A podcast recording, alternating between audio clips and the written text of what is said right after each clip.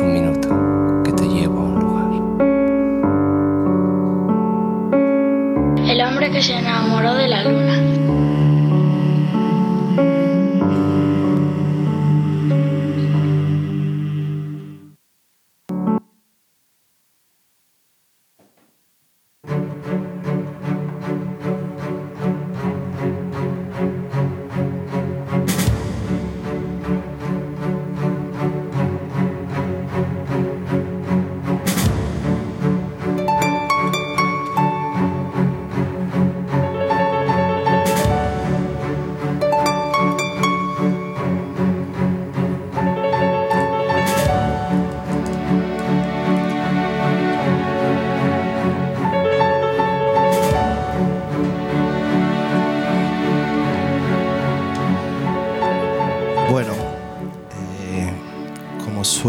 habitualmente don Iñaki Gabilondo, buenas noches.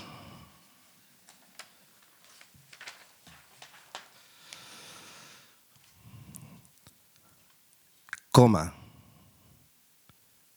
tilde, punto y coma, punto seguido, abrimos exclamación, tilde cerramos exclamación, coma, punto seguido, tilde,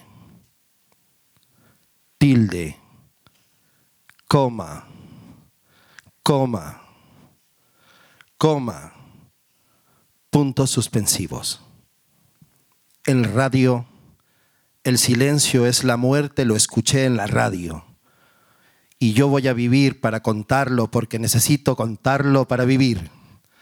¿De dónde han sacado tus pies esos pasos de baile que bailan en cuarteles, que bailan en teatros, que bailan a gritos, en la arena, en secreto, en familia y en campos de fútbol y de batalla? Esos pasos magnéticos de baile que bailan sin canción y con los que les has enamorado sentarse y soñar en un banco de la plaza de San Lorenzo de Sevilla bajo la lluvia de San Sebastián a orillas de la verdad.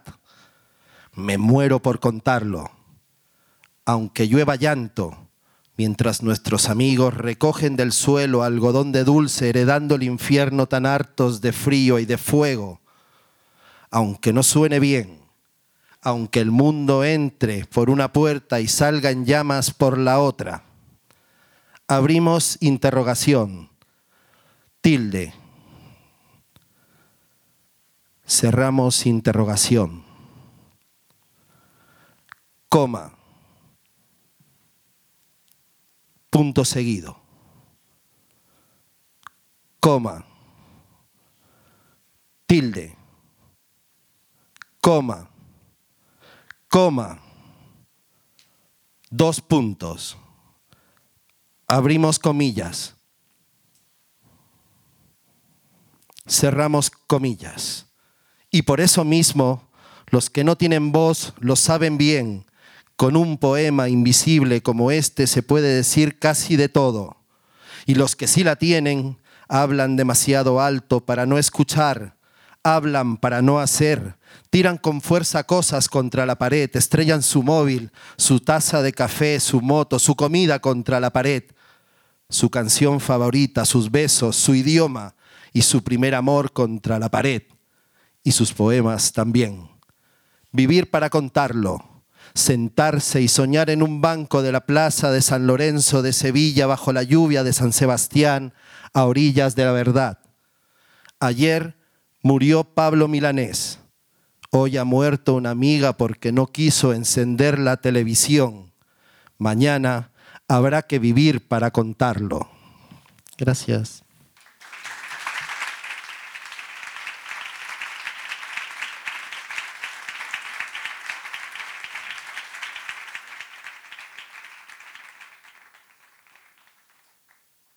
Bienvenidas, bienvenidos, edición 375 del hombre que se enamoró de la luna, una edición que uno siempre ha soñado porque tiene la oportunidad de decir que el primer, no, perdón, pero el segundo gran aplauso de esta velada es para decir una frase que siempre he soñado, porque hoy el invitado en la luna es ni más ni menos que el gran Iñaki Gabilondo.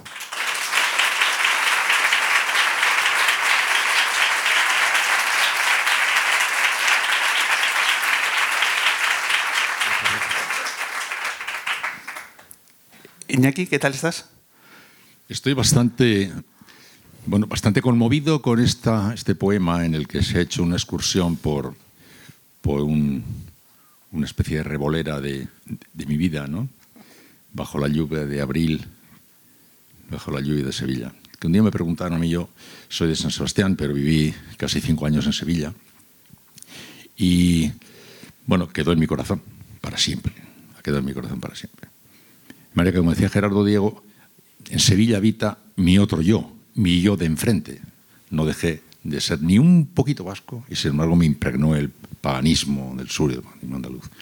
Y un día dije, si cuando llega mi, hora final no puedo estar donde quisiera, que es en San Sebastián, me pido un banco de la plaza de San Lorenzo bajo la lluvia de abril. Y cuando has dicho eso, pues me ha dado, como digo, el calambre de, reglamento. Muchas gracias. Él es Perú Saiprez, es nuestro poeta de cabecera y además muy buen amigo de este, de este programa. Y con él eh, estuve eh, preparando este poema, en realidad evidentemente lleva su firma, pero estuvimos conversando el otro día largo y tendido acerca de cómo hilar un poema que brotara eh, emociones como lo que acabas de compartir, Iñaki. Y hay tantas frases que a la hora de, estos días en que he estado investigando acerca de tu figura, que le decía, mira, Perú, es que mira esta frase, mira esta otra. Eh, hay tantos momentos que nos has regalado eh, durante estos años eh, que nos permiten trazar estos minutos que están hechos con el mayor de los respetos y de las admiraciones, ya no solo del equipo lunero, sino seguro de toda la gente que se ha acercado. Y mil gracias, luneros, luneras, por estar en esta tarde otoñal de Madrid aquí en el ámbito cultural. Te voy a contar brevemente quiénes somos. ¿Sabes quiénes somos? Sí. Ole. Qué pregunta, qué pregunta. En primer Soy periodista. Me dedico a eres un tal Iñaki Gabilondo, claro. Lo primero que quiero decir, antes de, de dar las pinceladas de mi equipo, porque estoy muy agradecido a ellos, es que te- estoy muy agradecido a un tal Ángel Gabilondo, que fue nuestro eh, señor lobo a la hora de conseguir que tengamos estos momentos aquí. Así que desde aquí eh, mi agradecimiento a tu hermano por toda la cercanía que, que ha mostrado para conseguir esto. El Hombre Luna somos un grupo de gente que estamos eh, enamorados del mundo de la cultura y hacemos este evento para compartir nuestra pasión. Tenemos dos fotógrafos, Iñaki, dos fotógrafos, luego verás las fotos, yo te las voy a ir enviando estos días, las fotos de Rebeca Mayorga y de Maqueda. Seguidnos en redes porque, entre otras cosas, merece la pena ver el trabajo fotográfico que hacen Rebeca Mayorga y Maqueda. Tenemos los carteles de Manuel Granados. ¿Te han gustado los carteles, Iñaki? Sí, mucho. Tenemos también la labor de producción de Vicky Cantos. eh, tenemos dos técnicos de sonido, Jero y, y Nacho, nuestro técnico de producción de sonido, Daniel Llévana. En fin, que todos eh, damos forma en nuestra parcela para hacer estos minutos de radio. Así que muchas gracias de parte de todo el equipo por este, por este momento. Eh, y esto es un podcast, es un programa de radio, tenemos cámaras de televisión, tenemos público. Este es un batiburrillo de, las, de los nuevos tiempos que llevan, que llevan la radio. ¿Tú cómo, cómo ves estos nuevos formatos, esta forma de sacar los productos audiovisuales a- al exterior? Hombre, a mí todo lo que procede de, de la, de la verdad y no de la falsificación, todo lo que procede de, del anhelo cierto de, establecer una comunicación para algo, esto está marcado por ese, amor por, la cultura y por, propagarla y por compartirla y por vivir en ella, ¿cómo, ¿qué me va a parecer? Los formatos son, eh, en cierto sentido, pues no sé, técnicas, técnicas para llegar a algún determinado punto. ¿no? Idolatrar los formatos es una idiotez. Los formatos están ahí como consecuencia de que alguien ha proyectado algo que termina, pues no sé, haciéndose de una determinada manera. Cuando eso se convierte en un, décimo mandamiento ¿no? y se convierte ya en, un imperativo categórico, pues ya no me gusta. Lo bueno es poder volar, poder vivir en libertad y saltarse los formatos o no, en la medida en que lo, pues se mueva uno por un anhelo noble, bueno y cierto. ¿no? Y todo lo, que estáis haciendo aquí, todo esto es verdad, absolutamente verdad. aproximarse nada más que un poco a esto ya se permite comprobarlo. ¿no? Estamos, eh, te recibimos en un momento muy, muy especial de, tu carrera, porque hace unas semanas teníamos la noticia de que estrenabas un nuevo programa en Movistar. Un nuevo programa que venía con, una, bueno, pues, eh, un apéndice bastante inquietante para todos nuestros seguidores, que es la, ¿Qué diablos es España? La última pregunta de Iñaki Gabilondo. Eh, se nos abre un abismo como seguidores tuyos eh, de tantos años. Eh, ¿Eso es una estrategia de marketing o es real? Estamos ante la última pregunta de Iñaki No, es, es, una estrategia del marketing, pero derivada de un hecho cierto, que era lo último que voy a hacer. Ya decidí no hacer ninguna cosa más y entonces ellos decidieron que podía eso justificar esta, esta pregunta. Sí, la última pregunta. ¿Por qué he decidido ya terminar? Bueno, la verdad es que la semana pasada cumplí 80 años, lo cual quiere decir que ya está bien. Y la, y la pregunta no es ya por qué terminas, la pregunta sería qué haces todavía aquí. ¿no? E, incluso una, una sensación de, de, de, impostura, de asalto, de ocupación indebida, ¿no? de un terreno y un espacio, porque debe circular otro aire y otras voces y otras cosas. Estoy un poquito empachado de mí ya, ¿no? Y supongo que también la gente debe estar un poco empachada de mí. Y como digo, es una, una larga vida, llevo casi 60 años en esto. Entonces ya hacerse a un lado. Me había, hace algún tiempo, hecho a un lado de la interpretación de la actualidad política, por fatiga y por un empacho, en cierto sentido. Pero ya de la, de la, de, la ocupación de espacio en los medios, de hacer cosas, ya me parecía un poco deshonesto. Me daba la impresión de que cualquier día iba a venir la gente a decirme, pero vamos a ver, hijo mío, pero ¿qué pasa? ¿Qué pasa? Hacer favor, ¿no? Y ya está. Y entonces, claro, como ya era lo último que hacía, decidieron titularlo Lo Último, y está bien. Era el marketing y la verdad, eran ahí hermanos gemelos. Le has dado muchas vueltas, perdón, le has dado muchas vueltas a la, eh, a la hora de pensar cómo es el punto final a tu carrera profesional. Hay, hay un dicho en el, en el mundo del fútbol que se aconsejan decir a los futbolistas, la última temporada siempre sobra. ¿En tu caso te ha sobrado algo o sientes que todo ha sido redondo y acertado? No, todo no es redondo nunca. ¿no? Yo cuando te dedicas a una actividad como esta, que es tratar de compartir la actualidad con la gente, pues que no hay redondo, no hay nada. Primero compartes lo que viene y no lo que tú decides que, ha de venir y lo observas y lo analizas con tu perspectiva, con tu subjetividad, pues imperfecta, imprecisa, equivocada, ¿o no? Y por tanto no puede uno mostrar una vida de 55 años dedicada a la actualidad como una obra de nada. Sencillamente es, andar surfeando sobre la ola de, la vida de las cosas que pasan ¿no? con la mayor decencia posible. Y ya está. ¿no? Eh, entonces la, impresión de, haber participado en la aventura colectiva desde esa posición de quien está mirando, observando, interpretando, comentando conviviendo con los demás es una gozada, es un privilegio, es estupendo, es muy agotador, pero ya está. Y no me acuerdo muy bien por dónde empezaba la pregunta, pero yo ya... cuando, cuando escuchas esto de la última pregunta de Iñaki Gabelando, ¿a ti por dentro qué sensación está Flora? Pues una sensación de alivio, porque, porque llevaba, como digo, ya bastante tiempo sintiendo una, especial, una especial fatiga. ¿Sabes lo que ocurre? Que yo tengo un problema que yo necesito, yo no tengo opinión así como así sobre las cosas. O sea, yo eh, conozco a mucha gente que tiene opinión ya para empezar. Empieza el día y ya tiene opinión. ¿no? Todavía no sabe lo que ha pasado y ya tiene opinión. Y, a mí me cuesta mucho tener opinión. Y cuando termino teniendo alguna opinión, siempre tengo la impresión de que, de que me falta mucho, mucha información para poder asegurar que esa opinión tiene una solvencia suficiente.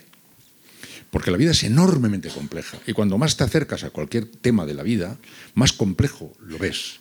Y cuando te encuentras viviendo una actividad que te condena a cada vez a ser más sintético, más resumido, más breve, tratar de concentrar la complejidad de las cosas en, un tuit, en un titular, eh, me parecía un atentado contra la lógica de las cosas y además un atentado contra mi propia formación, porque yo estoy educado pues, en la antigua usanza, entonces ya digamos el modelo ciceroniano de explicar las cosas o de, entender las cosas. Tener que reducido toda la píldora de 15 segundos para interpretar la actualidad me resultaba primero algo completamente imposible y por otro, algo que no estaba yo seguro de que aquello tuviera la más mínima posibilidad de servir de algo, porque aquello es un disparo a, a apuntar, ¿no? Es decir, pero estamos hablando de temas de una complejidad superlativa. Entonces yo hacía mucho tiempo que decía, deberíamos hacer una especie de, parada técnica, de silencio oficial, como se hace en la pesca, que se para de repente un tiempo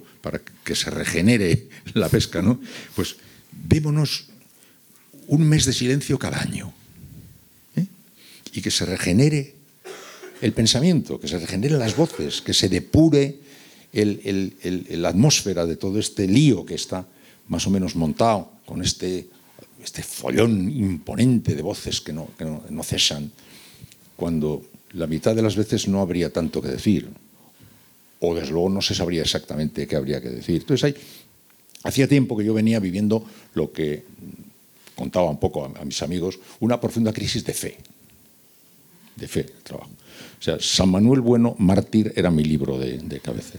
San Manuel Bueno, parte de un libro de Unamuno, en el cual un cura que tenía fama de ser un creyente maravilloso y que sus fieles le seguían con profunda devoción, pues, pues estaba perdiendo la fe y tenía miedo de ser cazado en flagrante impostura. ¿no? Yo, yo decía, yo estoy perdiendo la fe, estoy perdiendo la fe en que este esfuerzo que yo hago, que me levanto a las 4 de la mañana y que llevo tantos años trabajando, termina resultando un juego no me convence que esto vaya a poder servir para nada. Es todo demasiado complicado para la simplificación con la que se nos obliga a, tratarlo. Y cuando luego además eso ya se juega en el escenario de un combate a puñalada limpia, pues todavía ya menos. ¿no? Entonces, como llevaba bastante tiempo entre que te vas cansando y que los años pasan y que empiezas a tener dudas y tienes dudas, pues al final un, cierto alivio. Porque también ocurre otra cosa. Cuando decías cómo quería yo terminar, ya se lo resumo muy rápidamente. Los viejos hemos decidido llamar sabiduría a nuestro escepticismo. Cuando te vas haciendo cada vez más viejo, te vas haciendo cada vez más escéptico. ¿eh? Y eso te parece que es el descubrimiento de la sabiduría.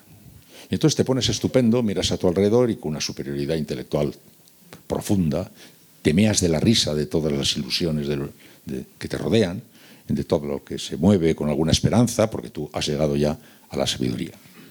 Un día descubres que eso es cansancio. Y a mí me pareció un descubrimiento interesante que me obligó a colocarme en una posición distinta. Es decir, vamos a ver, si este mi escepticismo y este mi, no es sino cansancio, eh, aunque tenga algo de verdad, pero que es cansancio, yo no tengo derecho a transmitir a esta sociedad que tiene bastantes problemas ya, eh, todos los días, una paletada de escepticismo, de pesimismo, de, encabronamiento, de tal. No, no, me niego. ¿eh? Me niego a hacer eso. Porque yo creo que la obligación de los viejos, cuando hemos llegado al descubrimiento de que nuestro escepticismo tiene mucho de fatiga, tenemos la obligación de transmitir, si podemos, con lo el último de nuestro aliento, un poco de serenidad, un poco de del buen escepticismo, de una mirada un poco menos enloquecida a las cosas que, nos ocurren, eh, menos estrepitosa. Y entonces esto tenía como ganas de quitarme del lío, porque estaba ya dudando profundamente de que sirviera para algo eso, y pensando que si lo que tenía que servir me obligaba a andar jugando en ese cuadrilátero donde no, no había más que puñetazos diarios, pues no me interesaba. Tu ciclo, que, perdón, entre eso y que ya cumples años, te cansas, te duele, se te duele las rodillas, y el cuerpo humano. ¿Tu círculo más cercano también eh, ha cogido esta decisión con alivio? ¿Quién? Tu círculo más cercano. ¿Tu familia, tus amigos? Bueno, sí, bueno, mi mujer hacía muchos años que me miraba y me decía a ver si me estaba loco de, o si me pasaba algo de verdad o tenía alguna... no entendía muy bien ¿no? que estuviera tanto tiempo. Sí, sí. Sí, sí, con, mucho alivio. Y mis hijos, que ya son más, muy mayores, pues me miraban como si como quien vea un, platillo volante, ¿no? Pero, tú estás mal de la cabeza, o tienes algún tornillo descolocado. ¿qué? Porque además, como, como saben que tengo yo lo que se llama mucha vida, yo, a mí yo tengo una afición ciega a leer, una afición enorme a oír música, tengo una inmensa curiosidad, tengo capacidad de detener mi curiosidad en cualquier aspecto y ocuparme durante meses con, con, esa, con esa historia. Me gusta pasear, me gusta el mar, me gusta el monte. Soy hedonista, sensual, gozón de la vida, me gusta disfrutar de la vida, me gusta comer, me gusta beber. Entonces, claro, me decían, pero a ti qué te pasa. claro, porque no había caído en esa especie de, de, cárcel en la que he conocido a mucha gente que, vive, que no, fuera de su burbuja, ya no, no, no, sabe qué hacer. Yo sí sé perfectamente qué hacer fuera de mi burbuja, no tengo ninguna necesidad de meterme a ese jaleo. Entonces, la gente que me conoce más me decía, pero... Así que mi, entorno familiar ha dicho por fin que ya, ya está bien y está contento, es muy contento. ¿Cómo es un, un, día normal en la nueva vida de Iñaki Gabilondo? Muy parecido a los de la vieja vida de Iñaki Gabilondo, salvo que ha desaparecido de mi mundo el tengo que. El alivio fundamental es la supresión del tengo que. No tengo que nada. ¿Eh? ¿Y por qué lo has cambiado? Porque hago muchas cosas, pero no tengo que hacer. O sea, haber vivido como un soldado durante toda mi vida y como un monje trapense, teniendo que vivir unos horarios, bla, bla sometidos en una disciplina feroz, porque tienes que llevar una disciplina de vida importante. A medida que te vas haciendo más mayor es muy agotador y tener que estar al corriente de las cosas y tal. Y ahora yo hago un montón de cosas, pero no tengo que hacerlas. Las hago si quiero y si no, no. Entonces, levantarte al comienzo del día y diciendo que tengo que, tengo que venir hoy aquí, porque quiero venir hoy aquí. Me has invitado a venir, me ha parecido un estupendo plan, pero no tengo, no acepto no acepto tiranías, compromisos, no quiero. Y eso es un alivio de pronto, no te puedes ni imaginar. O sea, es como andar desnudo por la calle. Es un placer infinito. O sea, sientes el agua, la lluvia, el aire, la gente, todo es, es una verdadera maravilla. No tener que. Porque me he pasado toda la vida teniendo que. Y como además soy un, enfermo de, de la responsabilidad, yo soy hermano mayor de nueve hermanos. Es decir, que soy el mayor desde pequeño. Así como mi hermano pequeño es el pequeño, aunque sea ya muy viejo. Entonces yo he sido de una familia modesta, en la que mis padres trabajaban como mulas y yo tenía, pues como hermano mayor, siempre el mayor, tú eres el mayor, eres el mayor, yo tenía que pastorear a mis hermanos los pequeños, pues mantener la disciplina en casa, actuar de sargento de semana, era el, el gran... Y entonces hipertrofié mi sentido la responsabilidad como consecuencia de eso. Yo he nacido con un sentido de la responsabilidad hipertrofiado hipertrofiado. Entonces, la mayor maravilla para mí es ir descargándome de responsabilidades. Y empezar a descargarte de responsabilidades. Este es un descubrimiento, supongo que muchos de ustedes lo conocen muy bien, pero yo no. Para mí es como si hubiera ido de repente a, un país desconocido. Y es maravilloso. No tener que, no tener que, no tener que, no tener que, no tener que. Y además ya cuando oigo tener que, ya me, me pongo así, Mi mujer, que es una, una tipa imponente, que sabe muy bien que esto es como yo digo, que pues se ocupa perfectamente de que no asome ningún tener que por las inmediaciones, ¿no? y, que, espantarlos fuera de, Y eso es maravilla encontrarse por delante con los días. ¿sí? Yo los lleno de cosas y de muchas cosas que me gustan, pero no tengo ningún compromiso, de compromiso de estos de de tener que, tener que, ¿no? Pero, por ejemplo, eh, ¿mantienes hábitos de tiempo atrás? O sea, eh, Iñaki Gabilondo a día de hoy baja al kiosco a comprar prensa, por ejemplo. No, yo nunca he bajado al, kiosco a comprar prensa. Pues así vamos, ¿Eh? Iñaki, así están nuestros kioskos. Sí, sí. No, pero ahora, sí, sí, sí, sí, compro prensa, pero bueno, lo que pasa es que más bien la traen, me la suelen traer. Ah, yo, pues, ¿qué voy a hacer? Si me la traen, antes también me la traían. No, lo que sí tengo yo algunos hábitos que son, son sorprendentes en mí, porque yo no sé muy bien por qué los tengo, pero y además los puedo contar porque estamos entre, en fin, buena, buena atmósfera y contando con que, con que estamos entre amigos. ¿no? Yo soy, no he conocido a nadie que tenga una costumbre que yo tengo desde hace como 45 años, que no sé cómo empezó. Yo cuando me despierto, lo primero que hago es leer. Pero quiero decir, lo primero que hago, aunque tenga que hacer un programa de radio de actualidad, pongo la radio un segundo para oír la primera noticia, porque yo aprendí hace muchos años que en la primera hora del día, la primera noticia es decisiva. O sea, tú, no, tú te duermes siete horas o seis y cuando te despiertas por la mañana ponen la radio y te dicen, el Consejo de Ministros esta tarde quiere decir, no ha habido un atentado, no ha habido un incendio, no se ha muerto el Papa. No, pues o sea, te recoloca en la normalidad. Con la primera noticia, yo por el momento me doy por situado. Y ahora, durante 20 o 25 minutos, leo. Pero nada que tenga que ver con la actualidad. Eso es, no conocía a nadie. O la gente más próxima a mí me conoce y sabe que es verdad. Pero yo no lo cuento mucho porque la gente no se lo cree o piensa que estoy loco. ¿no? Entonces yo tengo como seis o siete libros siempre, que unos de poesía, otros de historia, otros de filosofía, otros de, de pensamiento, otro una novela, otro tal, y voy todos los días. No sé muy bien cómo empezó, pero lo, lo, es una es una necesidad como otros necesitan hacer ejercicio físico, otros necesitan... Eso es antes de empezar mis abluciones matinales. O sea, y antes de empezar, después sí, ya a seguir la actualidad y a seguir todo esto. Y tengo una cosa, no sé oír música y leer a la vez, no sé. No, no, no sé, para mí es como dos voces, me estuvieran hablando los dos a la vez, uno por un oído y el otro por el otro. Yo no puedo. Yo si estoy oyendo música, estoy oyendo música, estoy oyendo... Y todos los días oigo música. Todos los días que me acuerdo desde que tengo siete años. Y todos los días de mi vida leo, además de por la mañana, más también luego, pero en esa primera hora de la mañana. Y es una manía que no sé muy bien de qué tengo. Me vaya de viaje, me vaya donde vaya. Tenga que hacer lo que tenga que hacer. Cuando me despierto, yo tengo que tener en la mesilla un libro y meterme 25 minutos de... Estoy viendo los cuentos de Virginia Woolf esta mañana. Estoy viendo. Y, luego ya entra, teniendo que hacer un programa de radio de actualidad. Eso, la gente en torno, yo procuraba no decirlo porque pensaba que no me iban a creer o que me iban a encerrar, ¿no? Manicomio. Pero es así. Y conservo esas rutinas eh, y eso lo sigo haciendo y lo seguiré haciendo toda la vida.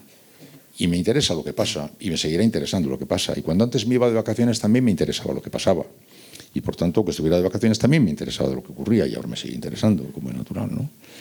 No es tan distinto. Lo único que es que no tengo que hacer esto, no tengo que hacer lo otro. Pero me gusta mucho leer los periódicos, me gusta mucho leer, me gusta mucho oír música, me gusta mucho saber qué ocurre y me gusta mucho leer. Sí, todos los días leo 10 o 12 periódicos de aquí de, de, otros países también. ¿no? Sí. ¿Te has abierto también a las nuevas tecnologías? Sí, bueno, me he abierto las nuevas tecnologías, bueno, bastante razonablemente, ¿no? Lo que ocurre es que yo hice un día, un, yo por ejemplo no estoy metido, no me metí en Twitter, pero no porque estuviera viviendo esa especie de cosa de ah, desprecio a las nuevas tecnologías, no, no, eso no, para nada. Yo estoy viviendo las nuevas tecnologías, vivo en ellas, vivo con ellas y me rodean también como a los demás. Pero la gente parece no haber descubierto que solo tiene 24 horas diarias. O sea, la vida ha cambiado una barbaridad, menos dos cosas. Una, los días siguen teniendo 24 horas, como en el Pleistoceno. ¿eh? y el ritmo del corazón humano se mueve en una horquilla que no varía mucho de cuando le perseguía un mamut a un tío, iba con el corazón en la boca, o cuando estaba relajado en su, caverna, a hoy. El mundo juega a que cambia todo mucho y se hace una ficción bastante estupenda al respectivo, pero hay cosas permanentes, constantes, idénticas hoy que en el siglo IV después de Cristo, que tienes un tiempo limitado de vida y que tienes un tiempo limitado de horas cada día. Y por muy gigantesca que sea la oferta que te rodea, tú sigues teniendo un número limitado de horas. Y todas esas ofertas podrás ver, sí podrás ver, pero yo tengo ahora que seleccionar de todo lo que esta sociedad me ofrece aquello con lo que yo quiero cumplir mi 24 horas, que no tengo más que 24. Y tú que tienes 18 años y que te crees que sigues teniendo 24, igual que yo. Ni una más, ni una menos. ¿eh? Entonces, la misión, la mayor dificultad hoy en la vida es elegir, que quiere decir descartar, y que quiere decir controlar, si puedes, el caballo de tu vida y ver cómo administras tus únicas 24 horas de día. Entonces, en muchas de estas nuevas tecnologías hay mucho de invasivo. O sea, que asaltan tu, tu, tu vida, se apoderan de ti, te inundan, te rodean por todas partes. Y no se dan cuenta muchas personas que están entregando algo que es sagrado, es el tiempo que tienes tú. ¿no? Y entonces yo vivo las nuevas tecnologías, pero no he entrado en ninguna de estas que te se apoderan de ti. He tenido tan claro eso hace muchos años, cuando mi hijo, que ahora es mayor, era, era pequeño, el primer día que fuimos a un hotel, y cuando nos, a la hora de desayunar, el buffet allí se puso enfermo. Porque había allí, empezó a comer pasteles y bollos y cosas y se puso enfermo porque en casa desayunaba el café con un bollo. Entonces le dije, esto no está aquí para que te lo tomas todo, es para que elijas. ¿Eh? Y elegir es dificilísimo. Ahora, por ejemplo, en la tele hay 100 canales de televisión. No hay mucha gente que vea lo que hay para elegir, sino que va picoteando aquí, aquí, aquí, y se lleva luego a la cama al dormir una papilla enloquecida de situaciones y de cosas, como muchas veces he contado, ¿no? De, un gol, y ahora el gol visto desde el otro lado, y ahora un niño negro pequeño lleno de moscas, y un segundo después una chica muy guapa, y un sorteo de la lotería, y otra vez el gol, y ahora un rato de un asesinato, y ahora otra vez el... Y con eso te vas a la cama. No está estudiado el efecto en el cerebro humano de la papilla con la que la gente se va a la cama, porque no se va a la cama con el resultado de una película. A veces todavía la prensa lo comenta así, cómo se pone esta película en horario infantil, pero si nadie, lo ve así, si no está estudiado el efecto de la papilla. Entonces, vivir sin conciencia de que el tiempo es limitado, vivir sin conciencia de que tienes que elegir y por tanto descartar, que es dolorosísimo y difícil, ¿eh? y que tienes que controlar tu vida, lleva a un enloquecimiento fenomenal. Y yo he sido en eso un poco avanzado. Supe muy pronto, cuando le vi a mi hijo así, que la vida nos iba básicamente a, interpelar en ese sentido, elige y descarta, elige y descarta. Y no quedes atrapado, abducido por esta especie de ola que te rodea por todas partes, seduciéndote con millones de señales que parecen que están llamándote de todas partes. Controla un poco tu caballo, que tu caballo vaya donde tú quieres y no vayas tú a donde quiere tu caballo. Y he tenido siempre mucho cuidado en manejarme por ahí. Y soy de las pocas personas que conozco que elige de lo que hay una cosa y se la queda para verla y que, y que sabe, con lo doloroso que sé, que eso es todo, ¿no?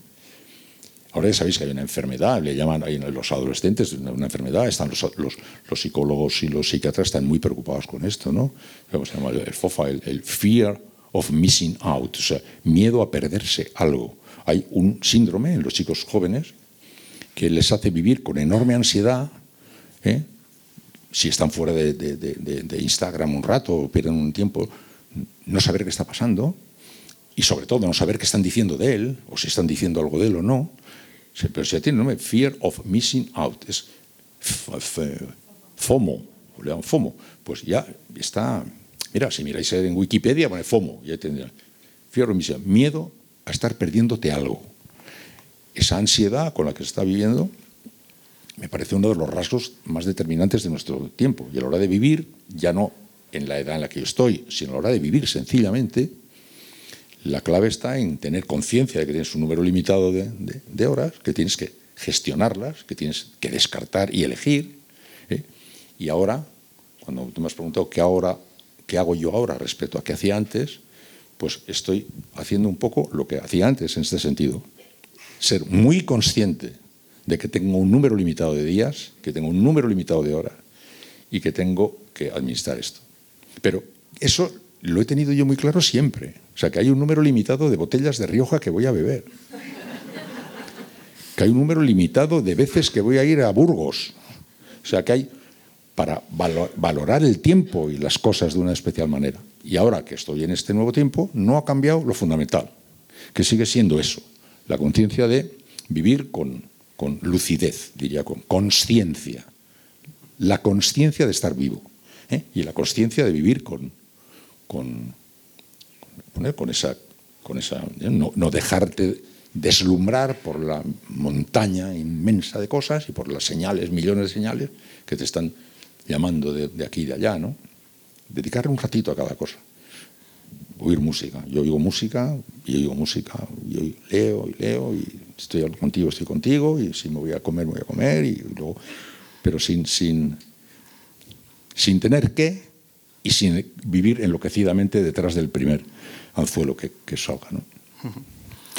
En ese ejercicio de disfrutar cada momento, como estamos disfrutando cada minuto que estamos compartiendo contigo, Iñaki, uno de los motivos por el cual yo hago este programa de radio es que es una inmensa fuente de conocimiento y de aprendizaje.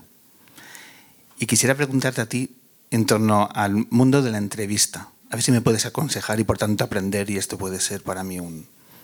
Es decir, ¿La entrevista para ti ha sido un género periodístico el, que más has disfrutado? Me gustaría saber.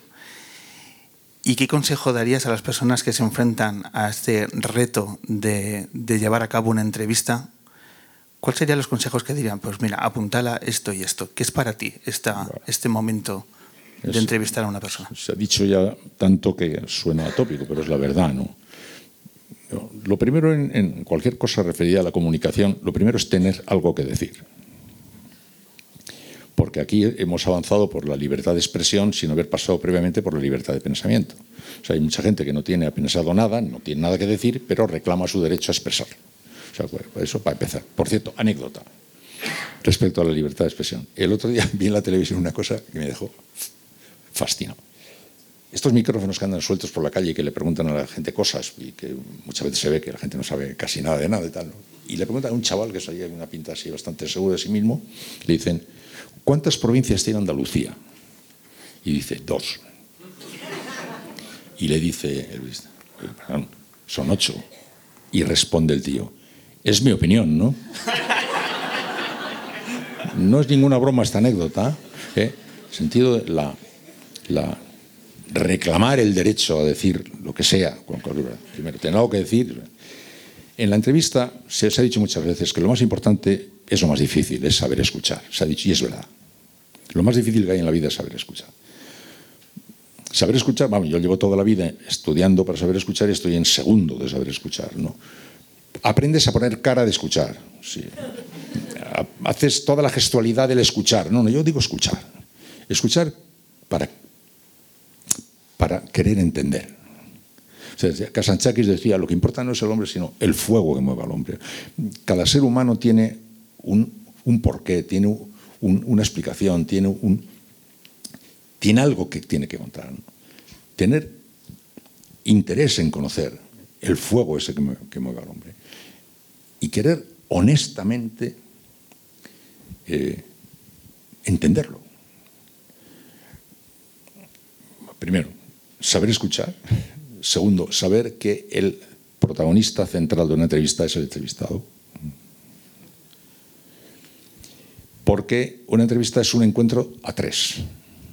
El que pregunta, el que responde y el público al que está destinada esa conversación. Y por orden de importancia son, primero, el público, segundo, el entrevistado y tercero, el entrevistado.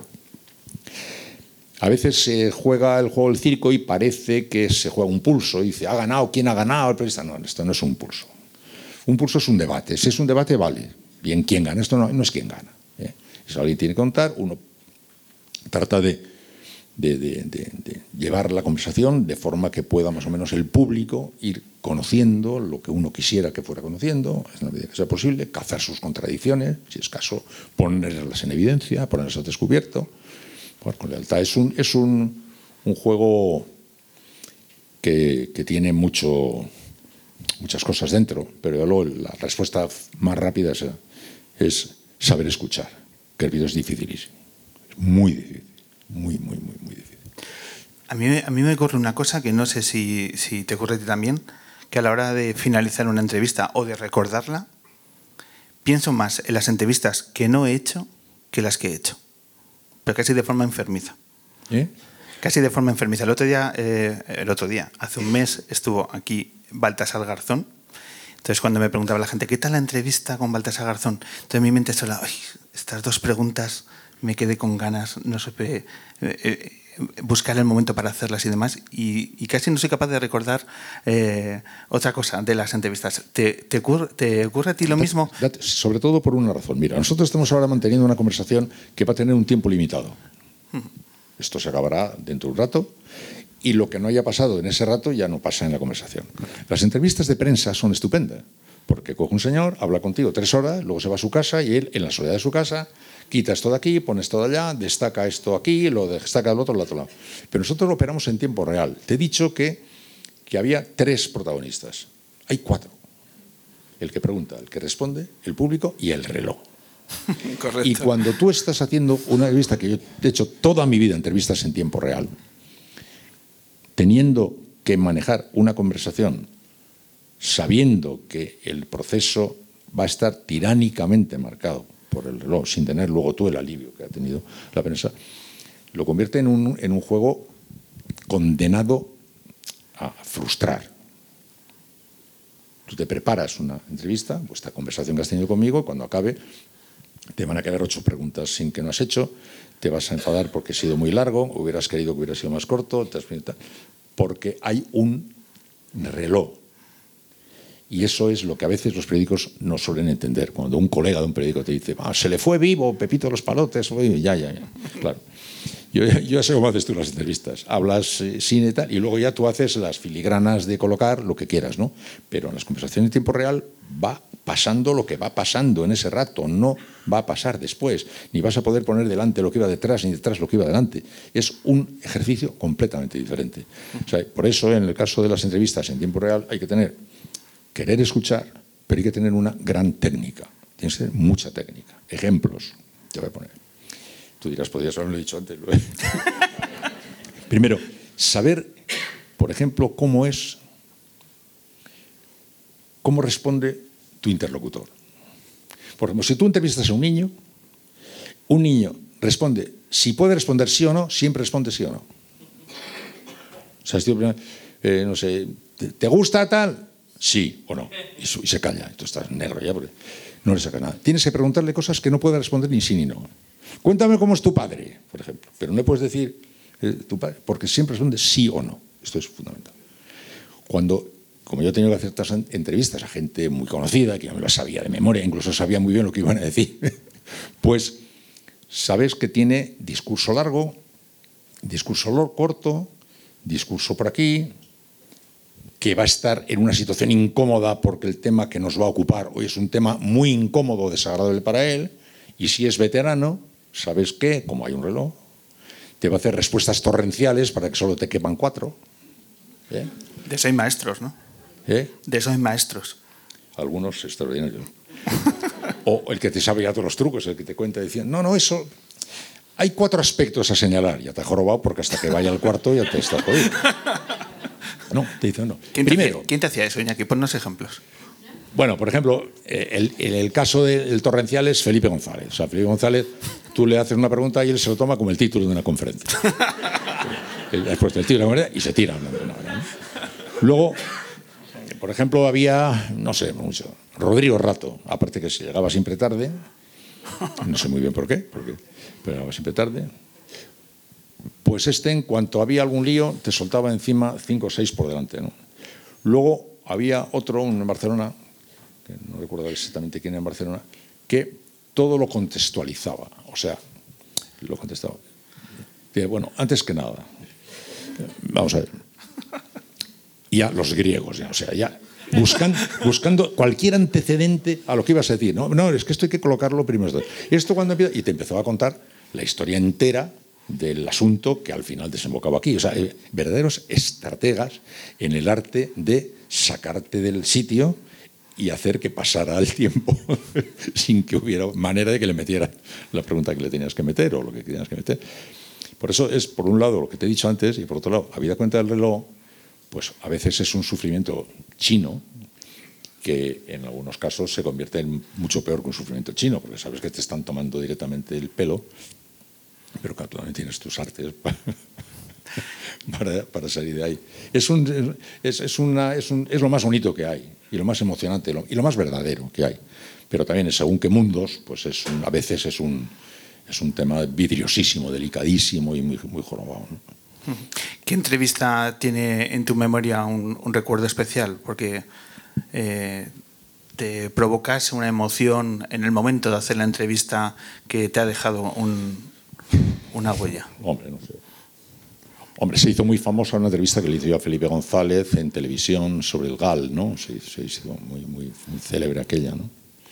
A mí lo que pasa es que, claro, yo hacía un programa de radio muy largo. Había un tramo primero que era dedicado a temas de la actualidad política y tal, pero luego había otras muchas horas ¿eh? que los primeros oyentes de ese tramo creían que ahí se acababa lo que yo hacía, pero yo hacía muchas cosas que tenían que ver con los libros, con la música, con la vida cotidiana, con la familia, con la gastronomía, con las fiestas populares. Tenía una.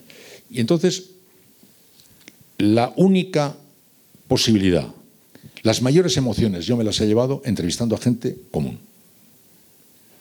A gente común. La gente que no sabía qué me iban a decir sea, si mañana le toca la lotería a una señora de Vallecas, yo, le tengo, yo no le conozco de nada a esa señora de Vallecas, no tengo ni idea de qué va a pasar con esto. Esa conversación puede resultar emocionante. En otro caso, en las entrevistas políticas, por ejemplo, y ahora que tengo muchísima experiencia, tú me dices a quién vamos a entrevistar y yo te respondo como él. Exacto. No, imito la voz, ¿eh? pero tú me dices qué le quieres, que vas a preguntarle y yo te respondo lo que te va a responder. Y me equivoco, nada, pero no un poco, cero. ¿eh? Porque ya se llega a un grado de, de, de, de, expertise, de dominio de la jugada, de riesgo y de historia que se manejan con poquísima sorpresa. Es todo muy previsible. Sin embargo, el público común no.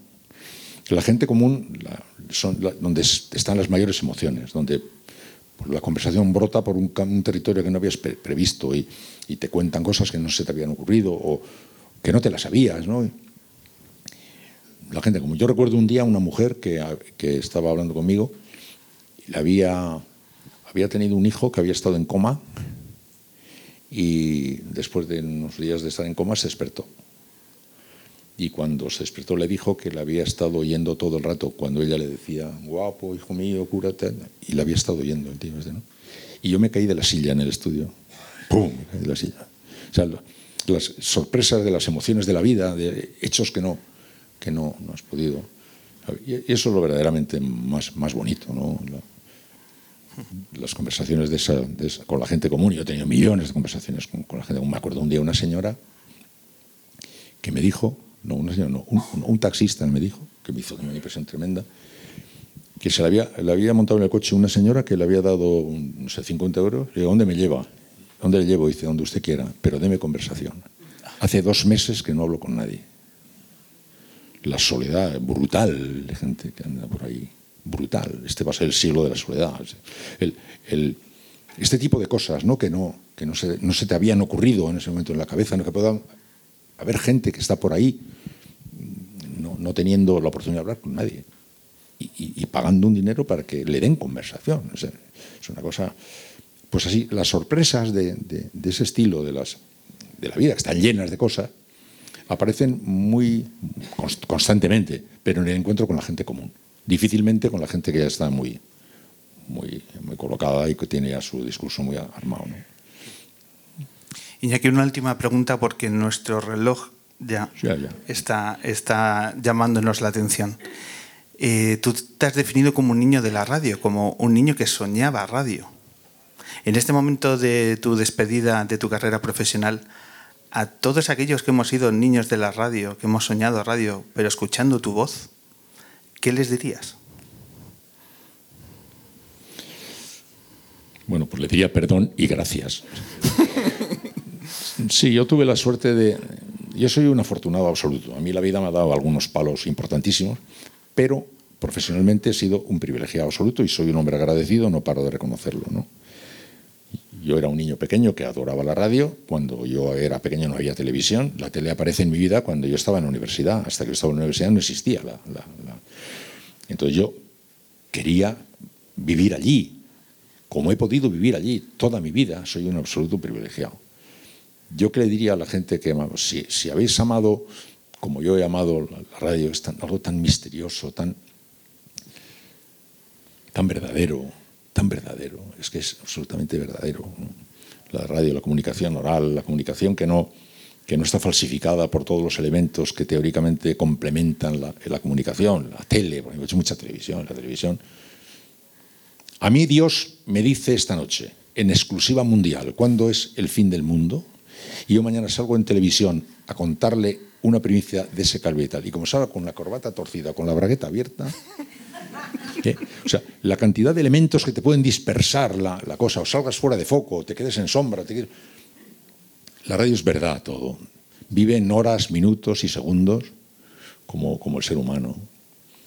No, no se apodera de, ti, te deja el protagonismo de la vida. Tú puedes hacer, no puedes ni leer un libro, ni abrir el ordenador, ni, mirar en tu móvil, ni oír. No, puedes hacer nada ¿eh? Que no tengas que detener la vida para prestarle atención. ¿eh? Sin embargo, la radio no es como un reloj de pulsera, está ahí, te va acompañando, a veces solo la oyes, a veces también la escuchas.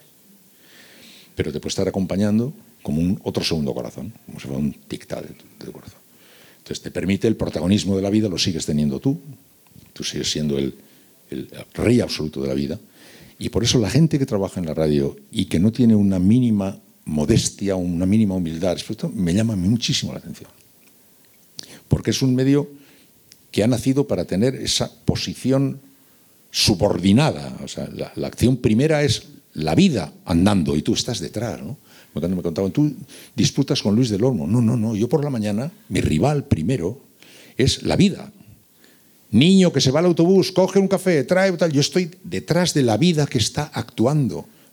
Yo estoy detrás, haciendo una segunda voz de, la vida. ¿no?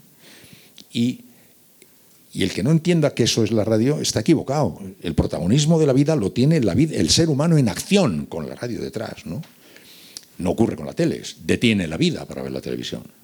No, no, la, la radio no te pide que detengas nada, tú sigues la, la vida. Entonces la gente que tiene, como tú dices, que ese amor por la radio, que creo en mí, yo lo único que les podría decir es que recuerden esa particularidad que tiene la radio, que se incorpora a la vida de la gente no disputándole nada del protagonismo de la acción. Él es el protagonista de la acción. Él está viviendo, tú estás detrás, ayudándole, a lo mejor, con tus opiniones, con tu compañía, con, con alguna observación que le pueda ayudar a entender las cosas mejor, pero tú eres una segunda voz. La primera voz es el ser humano en acción. Eso es lo que yo quisiera. A la gente que, que ama eso y si la ama y dice que la, ha amado oyéndome a mí, yo te diría que lo que más me gustaría es que, que no olvidarais eso. O sea, que, que la radio es la segunda voz, que la primera voz es el ser humano en acción. Y por eso es mucho más importante el que mucho más importante el que mete un gol que el que lo cuenta. ¿Eh? Es más importante el que escribe un libro que el que lo comenta. Es más importante el que hace una ley que el que la, critica. ¿eh? Los que trabajamos en radio sabemos muy bien que somos nosotros menos importantes que los protagonistas de, la acción. Pues la gratitud es nuestra porque para miles y miles de personas esa segunda voz es sinónimo de Iñaki Gabilondo. Iñaki, llega el momento de darte obsequios porque es que esta temporada estamos un nivel de producción, Iñaki, se nos, se nos va de las manos en ocasiones esto. Y como te veo en un momento que lo estás gozando, pues yo creo que te vamos a preparar desde el hombre que se enamoró de la luna cualquier tarde de, los próximos días. Es- Ahora que está lloviendo, te vamos a preparar la tarde. Ojo con esto, el menú que te doy. Porque el primer regalo va a ser que ahora viene Mireniza, viene Tulsa, que esta es una luna muy guipuzcoana, una cantante de Fuenterrabía maravillosa. Mi, mi hijo la adora. ¿Ah, sí? Sí. ¿Es muy fan de, de Minet? Sí. Pues ahora va a hacer- ah, vamos a tener la oportunidad de escuchar una entrevista acústica con tres temas de Mireniza, que además bate récord porque es la artista que más... es guipuzcoana también, ¿no? Guipuzcoana, sí, de Fuenterrabía. O sea, es que nos falta poner aquí la, la concha, nos falta ese detalle. Eh, entonces, quinta ocasión que se sube a la luna Mireniza y de verdad lo vas a disfrutar. También vas a disfrutar porque te veo que vas a llegar a casa y con toda la razón del mundo, tú estás ya en plan de poner los pies encima de la mesa. Es así. Entonces tenemos unas cervezas, las cervezas eh, ibérica, que te vas a llevar un pack, porque es una cerveza artesanal que está colaborando con nosotros. Y, Mira qué bien. ¿Vale? Y te vas a llevar unas cervezas ibérica. Con su cohecho y todo, que estupendo. Hombre. Y además, eh, reíros, reíros, porque vamos a sortear dos packs también al final, de, al final del programa de hoy. Así que cerveza ibérica, eh, una cerveza aquí artesanal de Madrid que merece mucho la pena conocer. Y además, para tu mesilla de noche, este libro del hombre que se enamoró de la luna, la novela de Tom Spanbauer, Ah, sí, que parte una historia tan bonita. Famosísimo, ¿no? Libro. Famosísimo No, no por el programa de radio y además por la novela. Eh, donde es un, para nosotros es un- una historia de amistad y, y que vertebra eh, esta aventura, pues gracias a la... Oye, pues me hace ilusión, ¿eh? Hombre. Sí, sí, sí, muchas gracias. Pues ya lo tienes de lectura para esta nueva vida de Iñaki Gabilondo, en gratitud a la editorial, a Peggy Random House, que está también colaborando con No, nosotros. no, que tiene mucho que ver con el sexo. Esa sonrisa, ¿eh, Iñaki? No, quiero decir que, que está bien para hacer, para hacer evocaciones históricas y Es absolutamente carnal la novela, sí, sí. Te va dar juego. Yo creo que vas a dormir poco estas, estas noches. Iñaki Gabilondo, un absoluto privilegio tenerte en estos minutos. Mil gracias por acompañarnos. Gracias, Pablo.